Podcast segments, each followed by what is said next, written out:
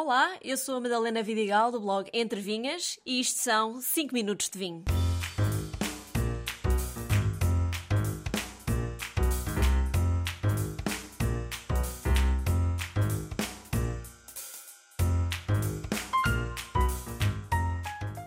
Dizem que é vinho estragado e que só serve para limpar a casa. Pois hoje vou mostrar que o vinagre é um produto de grande qualidade e merece ser valorizado.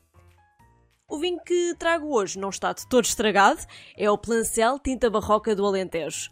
Acho que não conheço mais nenhuma monocasta tinta barroca no sul, sendo que esta casta é mais típica no norte de Portugal.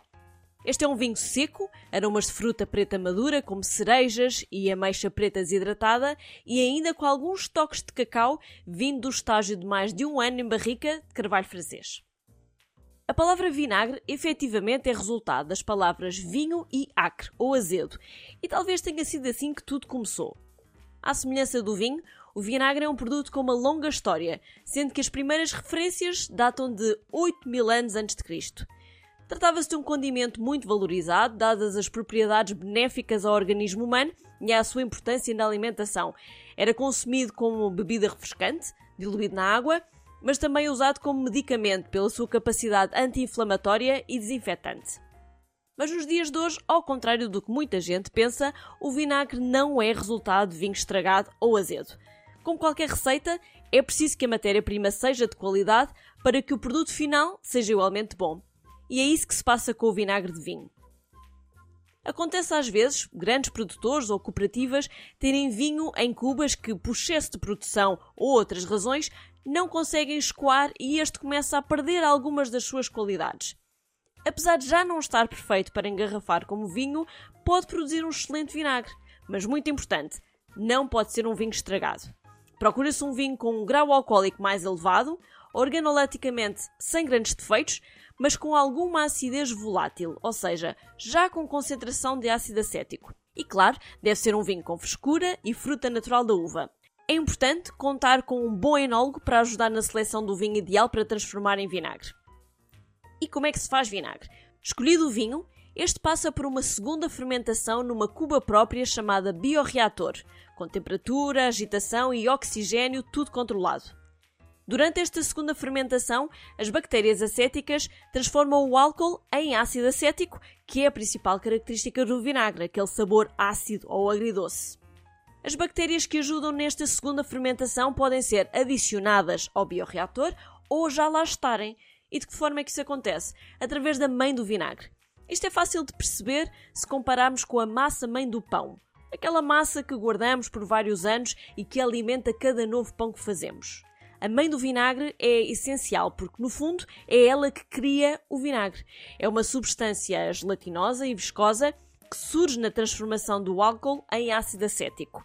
Desenvolve-se inicialmente à superfície, mas naturalmente aumenta de peso e acaba por descer até ao fundo da cuba. Essa parte mais densa é sempre deixada na cuba para ajudar na produção do próximo vinagre. Depois deste processo, o vinagre pode ou não ser filtrado depende do estilo que se pretende fazer, e engarrafado. Não são adicionados sulfitos, pois este é um produto que por si só não oxida e é, no fundo, um desinfetante natural. E em cerca de 3 semanas temos vinagre pronto. Para ser vinagre legalmente comercial, deve ter 6% de ácido acético. Quanto ao teor alcoólico, não pode ultrapassar os 1,5% se for à base de vinho e no máximo 0,5% no caso de outras bebidas de fruta. Sim, porque apesar da origem do vinagre ter por base o vinho, atualmente faz-se vinagre de outros produtos, como arroz, mas cada vez mais de cidra, ou seja, bebida alcoólica à base de maçã. Existem inclusivamente vinagres que, após a fermentação, envelhecem alguns meses em barricas de carvalho. É também o caso do famoso vinagre balsâmico de Módena, na Itália, que é feito a partir da redução de vinho e envelhecido em madeira.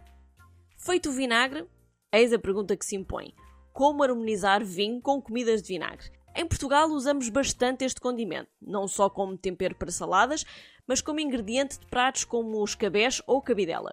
Para garantir a melhor harmonização com este ingrediente, recomendo procurar em vinho com bastante acidez também. Seja vinho branco ou tinto, tenham em mente que o ácido deve ser sempre igualado. Neste caso, o contraste não funciona, porque, por exemplo, um vinho doce, leve e frutado não vai ficar bem com pickles, Para as comidas avinagradas, procurem vinhos brancos com loureiro, viozinho, rabigato, arinto ou mesmo sauvignon blanc.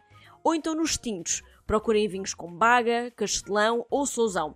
Preferencialmente vinhos de regiões frias ou atlânticas.